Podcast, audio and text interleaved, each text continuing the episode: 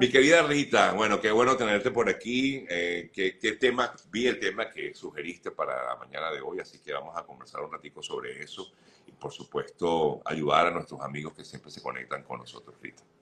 Sí, fíjate que eh, eh, estuve leyendo una cantidad de informes y porque hay un desánimo, tú sabes, la confianza del consumidor del consumidor también, del que consume política o políticas sociales o en la bolsa. Y básicamente la crisis tiene que ver con la credibilidad. Eh, tú dices, wow, en países como este o en muchos países nosotros vemos la repetición de los líderes y los líderes y los líderes. Hay una desconfianza en el sistema político basado en que la gente no cree en los políticos. Por lo tanto, una profesión, Sergio, basada en, cuyos cimientos se basan principalmente en que tú no eres honesto o no dices la verdad, desanima a la juventud a incorporarse en, en un área que es importante para todos nosotros. Pero asimismo pasa en el área personal y en el área empresarial, porque la credibilidad es la base de la confianza y la confianza es el cimiento de relaciones verdaderamente significativas. Esto lo puedes aplicar en el área personal, en el área profesional y en el área empresarial. ¿Por qué? Cuando tú como persona, cuando quieres relacionarte con alguien y vincularte y hacer proyectos asociados a esa persona, tiene que tener, tiene que estar basado en la confianza. Y la confianza se construye porque yo creo en ti, Sergio, porque tú trabajas tu credibilidad. Y así mismo nos pasa en las organizaciones, cuando tú tienes un grupo de colaboradores, cómo yo me identifico bien con esa empresa, con la visión, con la misión, si no creo en el líder. Por ejemplo, el liderazgo está asociado a credibilidad. Igualito nos pasa en las empresas. Fíjate, cada vez que la empresa escoge un embajador de su marca, tiene que hacerle el escrutinio. Este, esta persona tiene eh, tiene similitudes con mis valores, mis principios, mi visión, mi visión de marca. Tú sabes que estás expuesto eh, eh, en los medios, que a veces nos equivocamos en la escogencia de un embajador y eso se arrastra a la marca. Como le pasa a las marcas cuando el embajador de su marca tiene, cae en algún conflicto bien sea personal o empresarial o que evadió impuestos, ¿qué hace inmediatamente la marca? Retira el, el, respaldo que tenía con ellos o el acuerdo porque no quiere que esa falta de credibilidad lo arrastre. Hoy en día, Sergio, donde todos somos profesionales, opinadores de oficio, todos somos comunicadores, somos expertos de salud, medicina, nutrición, lo que sea, ¿verdad? La credibilidad es todavía más importante porque una vez que la pierdes, ahí no va a haber engagement, nada de lo que las redes sociales dicen. Y, mi recomendación para todos aquellos que son pequeños empresarios, la, pequeña, eh, los, emprendedores necesitan abrazar la credibilidad, porque todavía no tienen prestigio ni, ni, respaldo de grandes eh, personalidades que van a usar su marca. Entonces, aún más, tú tienes que cuidar dar ese, ese, ese pequeño embrión que están haciendo, que se llama una empresa, para que no la vayan a asociar con cosas que no son verdad. Y lo primero que tenemos que decir aquí, Sergio, es que tenemos que trabajar en ser y no parecer. Okay. Porque, ¿qué pasa? Ese parecer tiene patitas cortas. Tú no puedes estar todo el tiempo pareciendo que eres confiable, pareciendo que mi producto es bueno, pareciendo que yo soy exitoso y eso no es sostenible en el tiempo. Aquí lo de que la mentirita tiene patitas cortas es cierto en materia de ah, credibilidad. Ahora, pero ¿cómo, cómo, cómo logras esa credibilidad, eh, Rita? Tú estás hablando, estás diciendo, por ejemplo, estás dando, dando esos ejemplos, pero eso se da con el tiempo. Eso es correcto, fíjate. En, el, en, este artículo que me pareció interesantísimo de Forbes y lo que está castigando la, se está castigando empresas y proyectos por credibilidad, dice que la credibilidad toma años construirla, Sergio, pero segundos perderla. Y por eso es que la tenemos que cuidar, porque tú no construyes la credibilidad porque yo aparecí en este programa y Sergio Nobel es, una persona que tiene años construyendo su credibilidad. Invita a Rita y yo salí en este programa y ya soy creíble. No, la gente te va a seguir, la gente va a validar, la gente va a darse cuenta si de verdad tú eres una persona creíble. Entonces, varias cosas que, que, podemos tomar en cuenta para construirla. La primera es la veracidad del mensaje, del producto, del servicio, de la comunicación que tú tienes como persona. Asegúrate que lo que estás comunicando es cierto. Si yo estoy ofreciendo unas bondades en un producto, por favor, no lo hagas solo por el efecto comercial, porque eso va a subir y va a bajar hazlo porque de verdad tú estás seguro que ese producto, después que tú lo construiste y tú lo validaste, tiene los efectos que tú estás ofreciendo. Y fíjate que nos pasa y lo vemos en las redes sociales y en, las empresas, cuando la gente es veraz, ha validado el producto, lo saca al mercado, lo probó la persona antes de todo eso, son crecimientos exponenciales constantes y sostenibles porque era veraz todo lo que estaba detrás de eso. Lo mismo cuando tú te estás vendiendo como profesional, Sergio. Si tú no eres, mira, yo en estos días entrevisté a una persona que me pareció tan honesta, porque yo le digo, dime algunas oportunidades de mejora tuya. Y ella me dijo, bueno, yo te lo voy a decir así, así esto no me permita que tú me contrates. Yo no soy muy tecnológica. Y fíjate, la tecnología hoy en día en los trabajos es fundamental.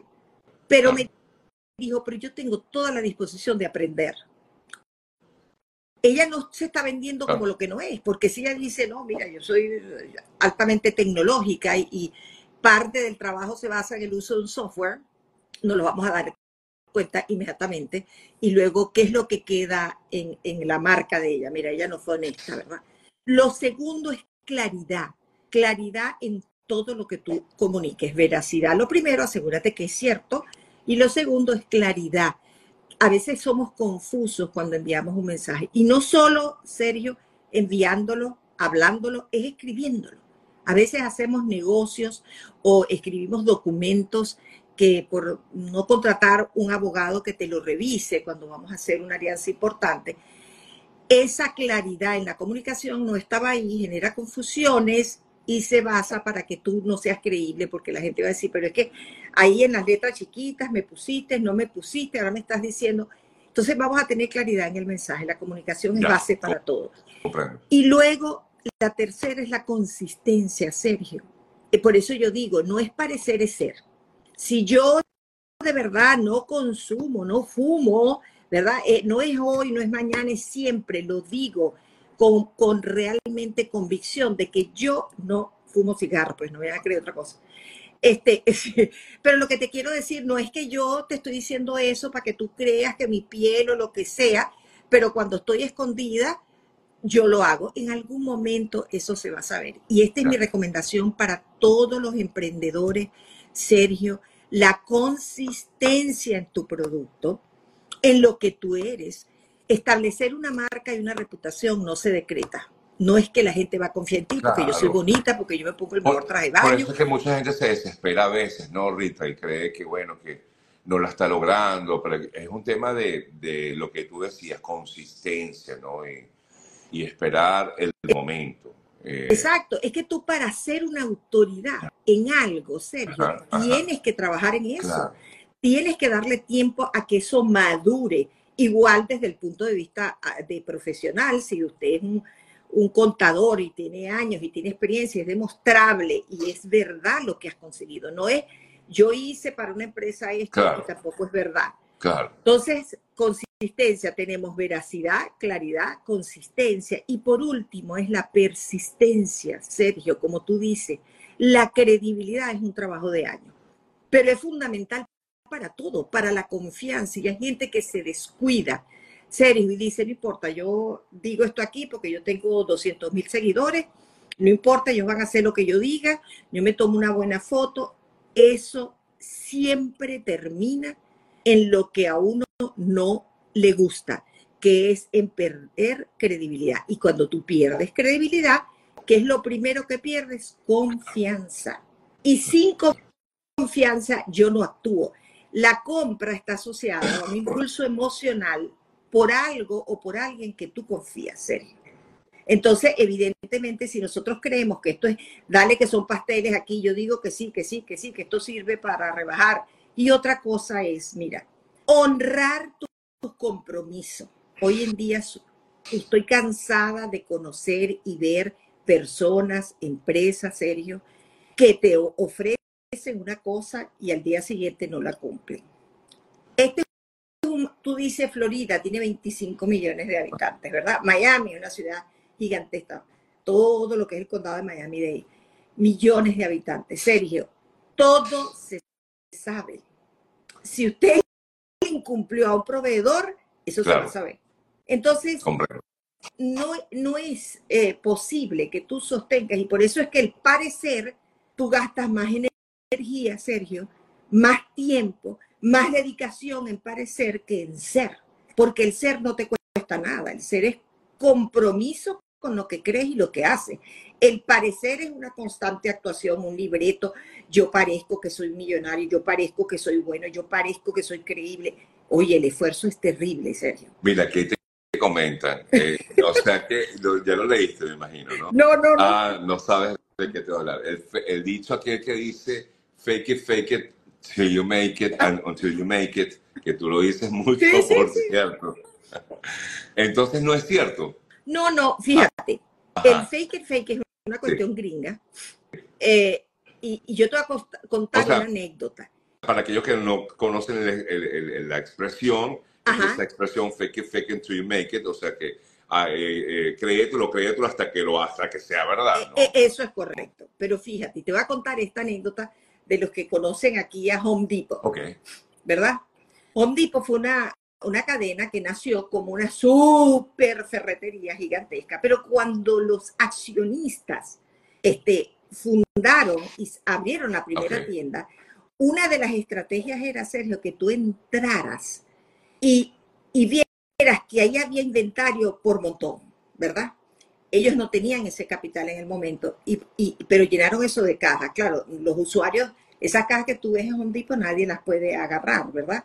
Nosotros no podemos decir, que cajas Exactamente, eran, sí, eran cajas vacías, Sergio.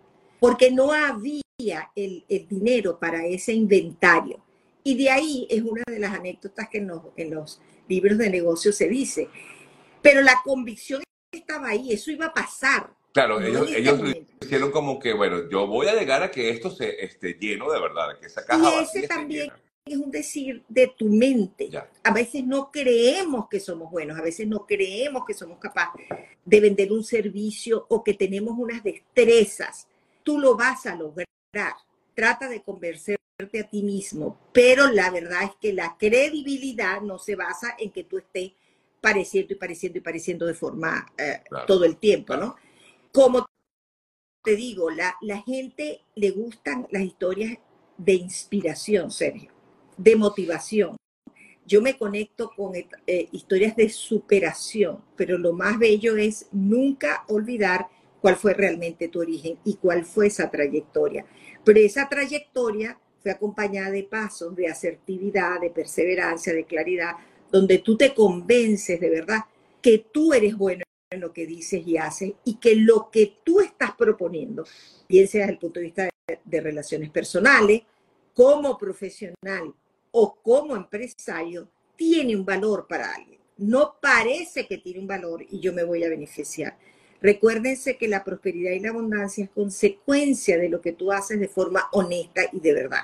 O sea, cuando nosotros eh, eh, prestamos un servicio, decimos en mi empresa, cuando nosotros prestamos un servicio, estamos convencidos de que va a haber un impacto en ese empresario, ese emprendedor, que le vamos a generar los indicadores de gestión, que él va a ver una mejoría.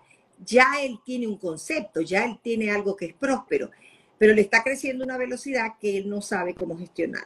Cuando tú sales de ahí, tú sales con la satisfacción de que esa persona ahora puede ser más eficiente y productiva en su negocio, tiene claridad en su modelo de negocio. Eso para ti es una satisfacción. Eso es lo que te da los referidos. Entonces, por supuesto, cuando tú trabajas con la credibilidad, la veracidad, la claridad, la consistencia y la persistencia, tú vas a tener abundancia y prosperidad como consecuencia de eso.